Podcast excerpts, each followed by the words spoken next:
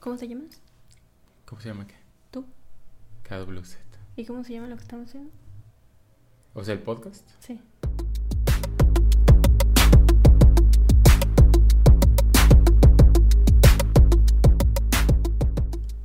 Bueno, vamos a grabar nuestro segundo podcast Así es, 21 días después, porque porque estamos chavos y se nos hace fácil. así es, recibí por ahí varias, bueno, no quejas, sino preguntas de por qué tardan tanto. Pero pues sí tenemos agendas muy ocupadas de repente y ya llegamos tarde y nos vale madre todo y no queremos hacer nada. Pero traemos cuatro películas. Así es, digo, aunque no tengamos tiempo de grabar, sí tenemos tiempo de ir al pinche cine. Vamos a ir en orden en el que las vimos. La primera que vimos fue Vimos La fiesta de las salchichas, Infierno, Treintona, Soltera y Fabulosa. fabulosa o fantástica. y la última de El Doctor Extraño Hechicero Supremo. Ok, no recordaba lo de Hechicero Supremo, pero bueno, empecemos con La fiesta de las salchichas. ¿Te gustó? Me gustó un chingo, es de ese tipo de películas de stoner humor que trae Seth Rogen y sus amiguitos de siempre. Digo, tiene sus lados malos obviamente, pero estaba muy cómica, en el sentido de está muy absurda, eh, la parodia totalmente a Toy Story y ese tipo de, de animaciones.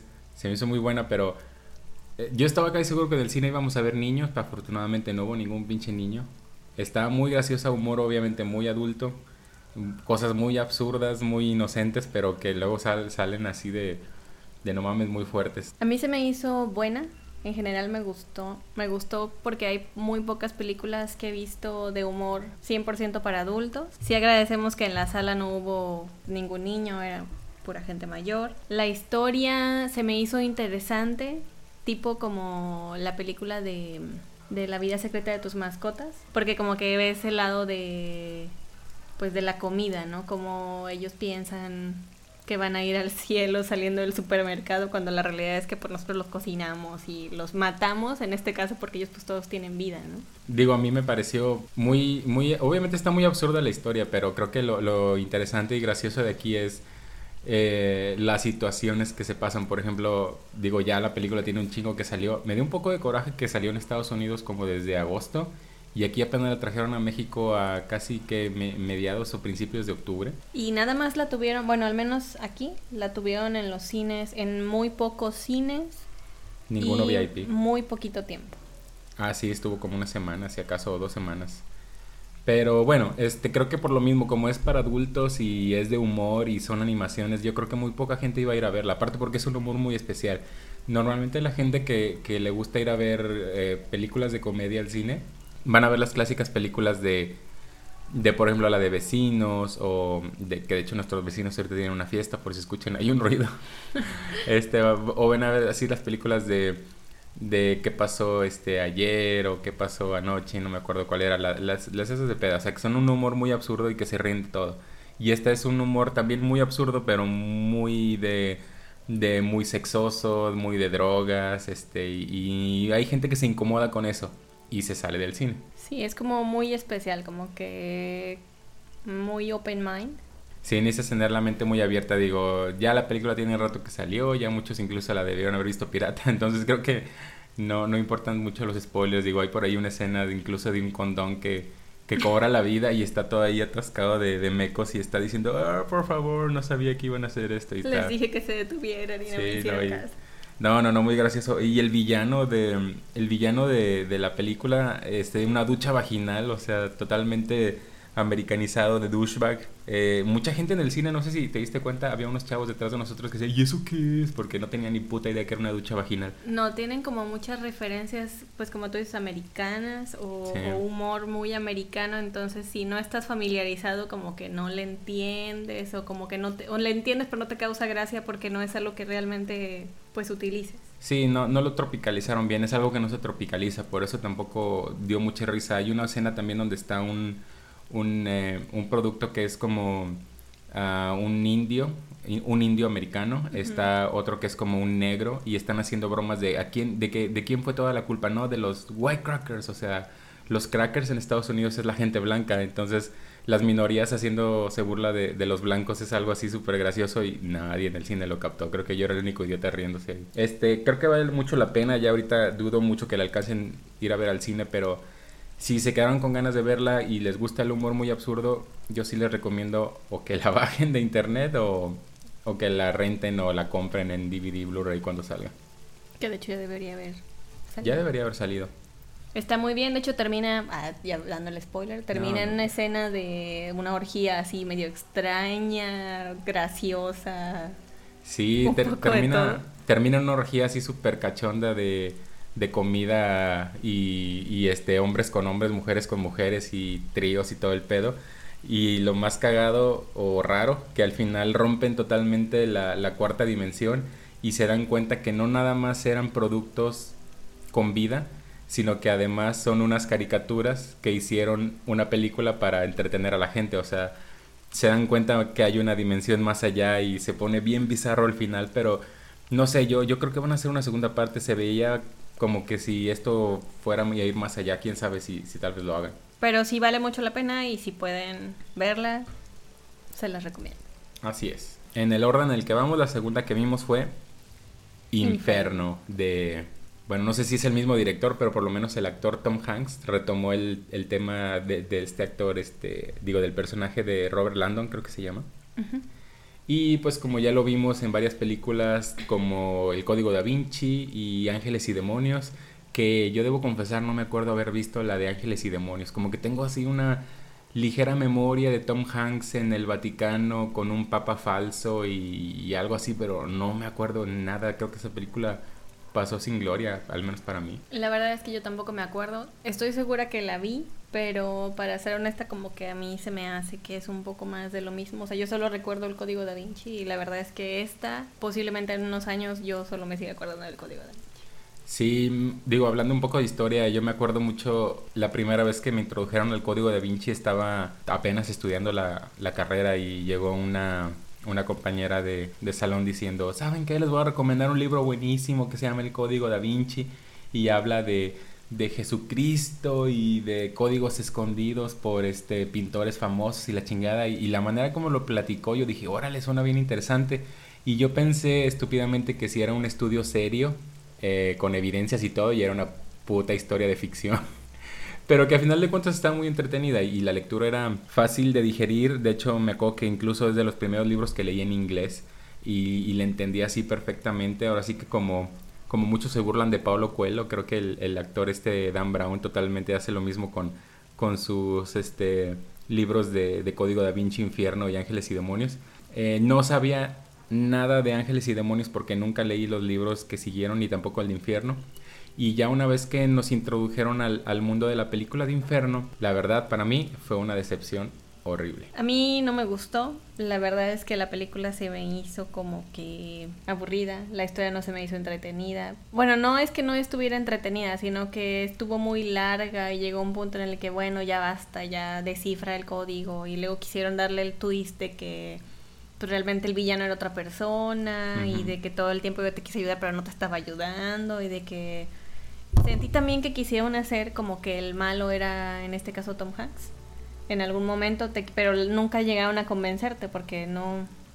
Como que estaba un poco flojo, como que la historia no, no, no se me hizo tan interesante. Sí, usan el viejo trope del narrador o, del protagonista que, que, no es confiable, que es este... Porque pierde la memoria y no sabe qué pedo con, con su estado, entonces no sabe si, si confiar en lo que te está diciendo o viviendo o en lo que ya pasó, porque por lo mismo de la falta de memoria, o sea, no sabes exactamente si ya en el pasado hizo algo bien, hizo algo malo, si lo que hizo de, robar este la reliquia o la chingadera estuvo bien.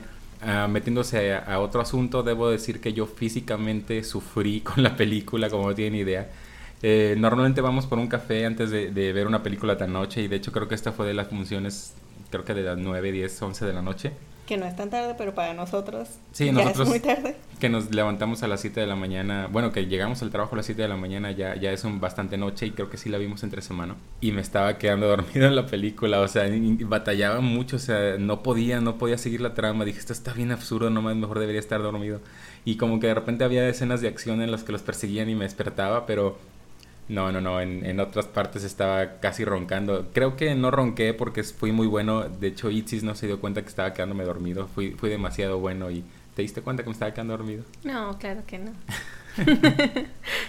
La trama sí es cierto, tiene muchas vueltas de tuerca y, y como bien dijo Itzis, te hacen pensar que el villano es alguien más y resulta que era otra persona más allegada al personaje. Y bueno, mucha acción, muy absurdo eso de, cómo querían, digamos, e, esparcir un virus a toda la humanidad. Y, lo único rescatable que sí debo admitir es las escenas que tenía el personaje de, de Robert Landon de, del infierno. O, se supone que dentro de sus visiones por la droga que le dieron y todo el pedo, estaba eh, teniendo imágenes del infierno de Dante, entonces veía gente sufriendo los castigos que, que, recibían en el libro y en las pinturas que habían hecho de él, y estaban muy realistas, muy chingonas, y, no sé, se me hizo muy inventivo, creo que eh, recuerdo un poco de, de, escenas de ese estilo en la película de Constantine, pero ya de hace años, y estas, verlas más nuevas con tecnología más moderna, se, se veía como que refrescante, pero no rescata la película. No, como que empezó muy bien, empezó con esas imágenes y yo creo que a los 15 minutos me perdieron. O sea, el resto de la película fue como, ok, ya basta, que esto se acabe.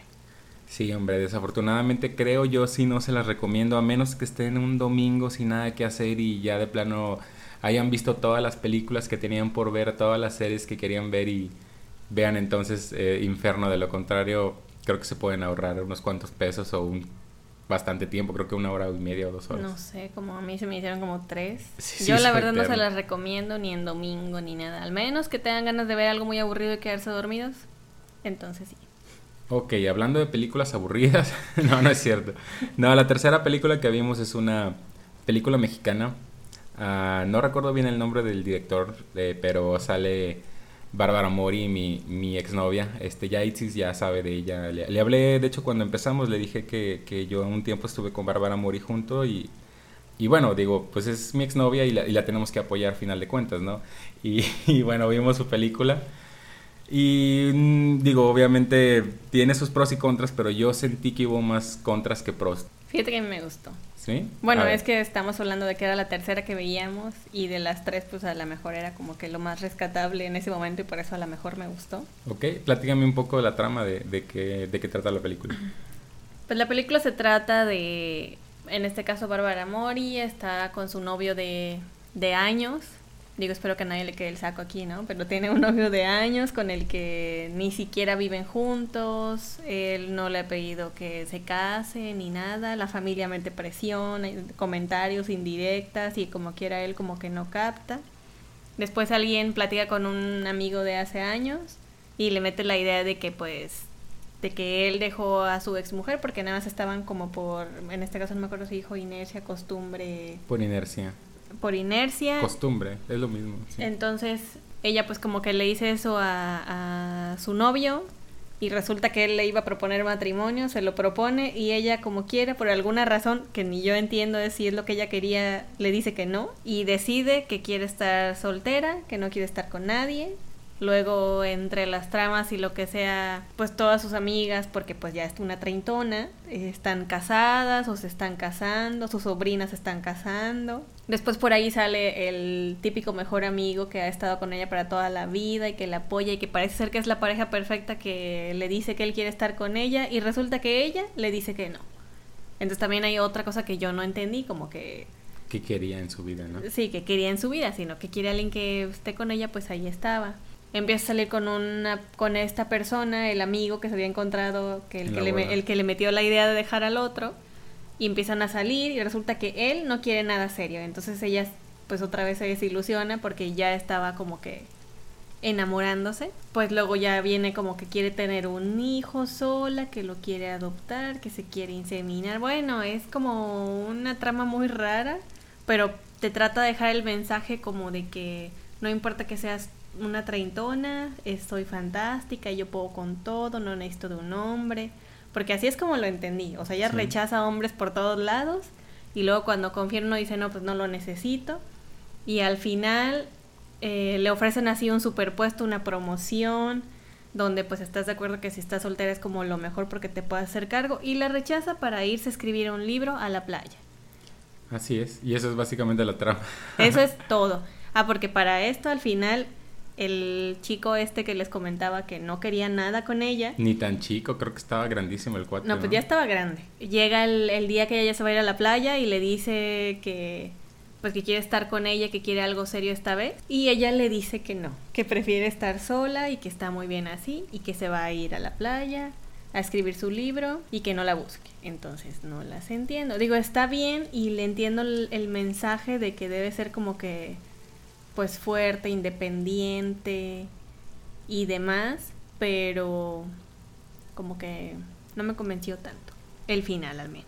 Fíjate que tocaste un punto muy importante y es donde yo precisamente veo un poco, lo, a mi parecer lo que, lo que trató la película es básicamente se, se resumen las pinches viejas no saben qué quieren. O sea, al menos la personaje principal de aquí, y espero no herir sensibilidades, no tenía ni puta idea de qué quería en la vida. O sea, quería estar con un novio y obviamente no le funcionó por, por las discusiones que tuvieron.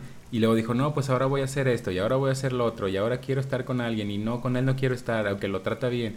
Y luego, no, pues que me quiero enfocar en el trabajo, luego que en una familia. O sea, la neta no tenía ni puta idea qué quiere. Y, es gacho porque sí, así es la vida real. Yo creo que tenemos algunas veces eh, crisis de, de identidad, de, de, qué queremos hacer en la vida, de a qué nos queremos dedicar, qué queremos estudiar. Creo que esas crisis las tenemos al menos los hombres, como cuando estamos en, en mitad de los años 20, principios de los años 30, pero que una chava que se supone tiene treinta y tantos años, 38 años creo que tiene en realidad la actriz, Sí. es, este, es, es muy desesperante, al menos para mí. Y yo soy una persona que definitivamente no tiene una idea de, de qué quiere en su vida, pero el ver a una persona que tiene tantas opciones, al menos un personaje que sé que es ficticio, pero la manera como escribieron este personaje de que no, no sabe qué quiere nada en la vida y que le llegan cosas y, no las toma, me desespera mucho. Digo, yo sé que hay, hay cuestiones importantes como, o sea, nosotros vimos que, que ya se iba a resolver el conflicto que tenía de pareja cuando llega el amigo y le dice es que, es que es que es verdad, se llevaban muy bien y eran así como que la, la química perfecta y pues parecía que estaban en un momento romántico y que la chava le iba a decir que sí, pero tomaron, tomaron los dos personajes creo que puntos muy importantes. Uno era, la chava lo quiere como un amigo y es, y es lo que siempre lo ha visto y lo explicó de una manera muy chida. Es, sabes que tú eres mi amigo y no te quiero perder en una relación porque te quiero tener para siempre, ¿no? O sea, si, si tú andas con una persona que antes fue tu amiga y luego se pelean o se divorcian o lo que sea, o sea, terminan mal, ya perdiste esa persona. En cambio, si la mantienes como un amigo, pues es como que muy difícil que se separen, ¿no? O sea, siempre van a estar juntos. Y el otro güey le decía también cosas muy importantes, o sea, la amistad que tenemos, la química, todo es, es muy chingón. Pero pues a final de cuentas no sirvió, fue, fue como un plot point que, que quedó ahí medio raro, pero creo que era pues importante tocarlo porque pues a cuántas personas no les ha pasado, ¿no?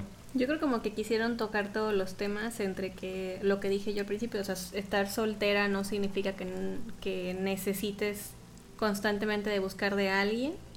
También tocaron lo de la friendzone en este caso. Ajá. Tocaron, por ejemplo, el free, porque si te fijas los, los bueno, el, el otro amigo que les comentaba que con el que estuvo saliendo y ella se había enamorado, pues él, él siempre dijo que, que deberían vivir o estar juntos, pero en el momento, que porque no sabemos en dónde vamos a estar mañana ni en la otra semana y que por eso él no quería tener compromisos y ser libre, o sea, estar con ella mientras estuviera y si tenía que ir del país, se iba del país y nada lo estaba atando como para darle explicaciones. Pero a lo mejor está bien, no es la historia a la que estamos acostumbrados, porque estamos acostumbrados a que pues que ella sufre por amor y luego encuentra por fin su príncipe azul. Tal vez eso es lo que como que no me cuadra, porque es a lo que estoy acostumbrada. Sí, de hecho creo que hicieron bien la observación en una parte de la película de que ella eventualmente escribía en un blog y la contrataron después en una revista, bla, bla, bla. O sea, eh, llega tal fama en su blog o en su chingadera que hace que empieza a dar es, presentaciones en escuelas y una de sus presentaciones hablaba del feminismo, que fue otra cosa que me cagó la madre.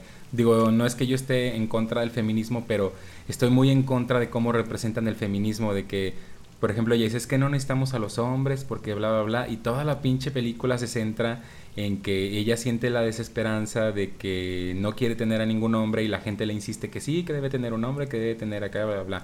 Yo creo que una película que habla bien del feminismo es una película que no lo toma, o sea, que no hace un punto importante de él.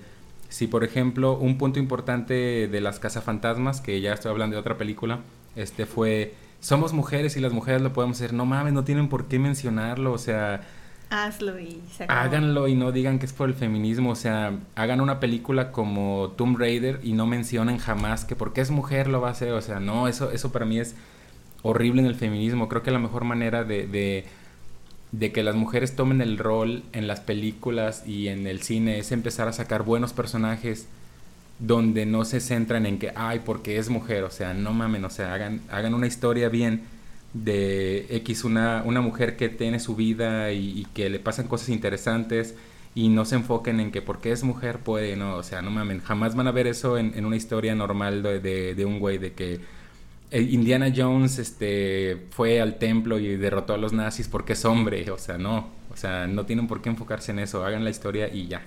Bueno, no sé, es mi punto de vista.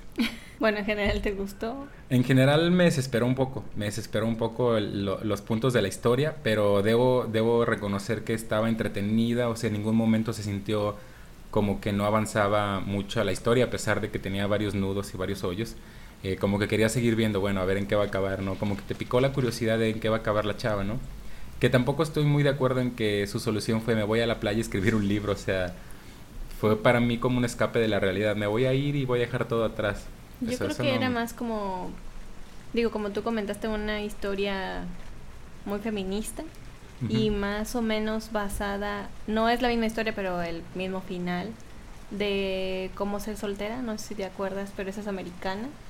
How to be single. Sí, que mm. bueno, la historia es igual, o sea, ella quería estar con alguien, pero era ella la que quería estar con alguien y luego conoce a, a la amiga esta, la cortera, no me acuerdo cómo se llama la ah, actriz, Pat Amy, pero no sé su nombre. Amy Poehler, creo. Em, y de eso se trata, o sea, al final ella termina sola, no conoce a nadie más, pero pero se siente a gusto con ella. Pero esa película todavía me gustó más, como que ella, esa película sí lo contó más como, como que se da cuenta que de verdad está bien y que está mal estar constantemente buscando una pareja y para agarrar lo que sea cuando lo no lo necesitas. Esa historia como que todavía la contaron mejor y fue mucho más graciosa. Esta yo siento que le faltó como, como más humor, como que empezó bien con humor y luego ya la pusieron como triste, triste, triste y ya como que ni, ni te identificas ni te termina de gustar del todo. Digo, sí la vas a ver y yo sí la recomendaría, digo, en general, como que sí la recomiendo. Esa sí la recomendaría como un dominguito, como no esperando mucho, como nada más para ver algo, pero no es como un 100 de calificación, es como un 50-50.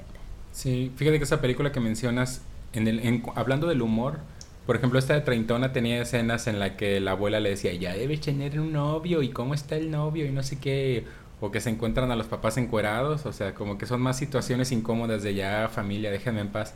Pero por ejemplo, esta que dices tú de, de, de, la chava que quería ser soltera, que tampoco me acuerdo el título, eh, el humor era muy chingón porque la gordita esta que era la Fat Amy en, la de High Pitch, o Perfect Pitch creo que era, eh, la lleva, mira, así empiezo todas mis mañanas y es me robo samples de aquí y me voy a que me maquillen y ya, o sea, la pinche vieja estaba lista después de un día de peda y, como que era una situación muy absurda pero muy graciosa, de nuevo, o sea, es humor muy diferente, a lo mejor a unas personas se cagan de risa con, con todo esto de, viejitos regañones y todo. Creo que vale la pena la película, como bien dijo Itzy, si es algo dominguero. Y ya por último, hablando de películas, acabamos de ver, de hecho, recientemente, apenas fresquecita de la madrugada de ayer, El Doctor Extraño. Eh, Stephen Strange, muy buena historia. Yo no soy muy fan de él en los cómics porque siempre que veía al Doctor Strange era en eventos grandes de Marvel, por ejemplo, cuando Hulk regresó del planeta Hulk a matar a todo mundo en la Tierra porque estaba bien emputado de que le había explotado la bomba. Eh, Stephen Strange fue una parte vital porque era, era de los Illuminati, era parte del grupo del profesor Javier eh, Señor Fantástico, Black Panther, no, era el de los inhumanos. Pero en fin, entre, entre ellos este, se encargaron de mandar a Hulk y bueno, Hulk trae la venganza contra este güey. Y este güey pues es un pinche mago de las artes místicas que usa sus poderes para luchar con magia. O sea, no, no necesariamente es alguien así como que tengo todo el poder y la fuerza del mundo. O sea, es un güey que usa magia y artes místicas y, y es un poco diferente a lo que ya estamos acostumbrados a, a los héroes. Como que trae trae cosas más diferentes, más chidas y, yo creo que más frescas. No sé tu opinión que fue, digo, supongo que tú conocías todavía mucho menos de él que yo. Digo, para ser honesta, yo, ustedes no saben, pero yo del mundo de los cómics estoy completamente perdido. Tal vez es un poco sorprendente porque, bueno, aquí Caguas es un experto, se la pasa hablando y corrigiéndome de todo lo que tiene que ver con películas. Oh, sí. Entonces yo les puedo dar una opinión como de ¿cómo lo podré decir? Como público ajeno, como esas personas que van al cine sin haber leído un cómic en la vida y que... La verdad, es, la verdad es como gente normal. Como gente normal, digamos. Entonces, para mí, yo que en la vida había escuchado de, de este personaje, porque bueno, yo estoy más acostumbrada a lo popular, a lo que ves en las caricaturas, este, Superman, Superman Batman. La Mujer Maravilla. Entonces, para mí se me hizo buena, a mí sí me gustó. Eh, me gustaban mucho los efectos especiales que tiene la película. La historia se me hace diferente, se me hizo fresca. Se me hizo muy interesante el, el hecho de dónde salen los poderes de estas personas, cómo pues que si te entrenas mucho lo que pudieses llegar a hacer, lo que puedes controlar. La historia de que, bueno, obviamente no es como que tienes los poderes y ya haz lo que quieras, sino de que tienes como un propósito o que igual hay como el lado malo y el lado bueno se me hizo bien. Pues yo sí la recomiendo. A lo mejor lo único contra que le veo, pero es para mí y a lo mejor para personas como yo es que nos faltaría como una base, o sea, a lo mejor sí sería bueno tener como precuelas, se le puede llamar, o como si en algún cómic o en alguna otra película, perdón, no cómic, en alguna película anterior me lo hubieran introducido de alguna forma que yo ya supiera que existía o alguna historia, porque ahorita, por ejemplo, yo tuve que ver que agradezco mucho que porque hay películas que empiezan y tú ya tienes que asumir que ya te conoces la historia del personaje o que te la cuentan así en los primeros cinco minutos es que sí sí sabes de dónde salió qué le pasó cómo consiguió su poder y qué puede hacer con él. Entonces me hace que sí estuvo bien contada en el tiempo. Sí a final de cuentas es una historia de origen. Entonces te, te cuenta el origen del personaje y, bueno, ya lo mencioné en el, en el podcast de, de Ni modo así somos. Eh, es este, una historia que tiene mucho paralelo con la de Iron Man. Bastante. O sea, Iron Man empieza como Tony Stark, que era un güey presumido y la chingada y media que vendía armas y le valía madre todo. Y este güey, en el paralelo también era un cabrón muy presumido, que era de los doctores más chingones y a lo mejor no hacía algo muy ilegal, pero él, él, él, tenía una moral en el sentido de que yo no voy a estar en la sala de emergencia salvando vidas, o sea, yo voy a hacer un estudio donde voy a salvar un millón de vidas eventualmente. Y ahí entra un poquito el dilema moral de que está, ¿qué está bien? ¿Salvar gente en el momento o salvar gente a gran escala? Y eso precisamente se refleja con el villano. Lo que el villano decía en su mente torcida que quería juntar a toda la gente en un universo que se le llama la, la bueno, donde está Dormammu, creo que aquí era el universo oscuro o algo así. En, en, los cómics era creo que el infierno, pero bueno, aquí lo trataron de manejar como otra dimensión, yo creo que para no meterse en pedos de, de catolicismo, cristianismo, no sé, o sea, no metieron tal cual ni que era el infierno ni que este güey era el diablo simplemente era una dimensión oscura con un ser de maldad o qué sé yo. Lo que este güey quería era que todos los humanos se fueran a un lugar donde no existiera el tiempo para que el tiempo no los matara. O sea, si piensas un poquito, lo que el güey quería era salvar a toda la humanidad y lo que ahora el doctor extraño quería era salvarlos uno por uno. O sea, no, ahora yo los voy a salvar de que este güey los mate y contrarresta un poco a lo que él había dicho en un principio con su amiga la la, bueno, no era su amiga, creo que era su amante en todo caso, pero eh, bueno, eso está muy interesante el paralelo. Y bueno, como mencioné hace rato, la cuestión moral ya no es un villano que dice a huevo voy a matar a todos porque todos los odio y quiero ser el villano máximo. No, era un villano que pensaba que estaba haciendo algo bien y que eventualmente iba a salvar a la humanidad. Pero obviamente el camino que tomó era el malo porque estaba matando gente para llegar a su objetivo ahora sí que trataba de decir, bueno, el fin justifica los medios, pero no. Lidiar en ese tipo de absolutos moralmente está mal, pero sin embargo la meta que él trataba de hacer yo no la veo como algo malo. No, porque también lo hacía el, bueno, en este caso el doctor, no sé si recuerdas que él dijo que él había crecido y había estudiado para salvar vidas y no para para matar personas y por eso él al principio ni siquiera quería aceptar como que el reto o la obligación, la responsabilidad de pues de luchar contra estas personas que eran pues los villanos o, que estaban actuando en nombre de este personaje porque pues los tenía que matar y él, él no quería usar su poder para matar a nadie porque no es lo que él estaba destinado a hacer. Así es, y bueno, hablando un poquito del actor, qué buena actuación hizo, o sea, desde desde que empieza, tú te la crees que el cabrón es un doctor y que está sufriendo por, porque sufrió un accidente y sus manos ya no las puede usar. O sea, la neta te la crees todo el tiempo y, digo, yo, yo sé que es muy raro que nominen a una película de cómics a los Oscars, pero ojalá que tanto a este David Cumberbatch como a Tilda Swinton les den una pinche nominación porque qué buena actuación también de Tilda Swinton como de Ancient One.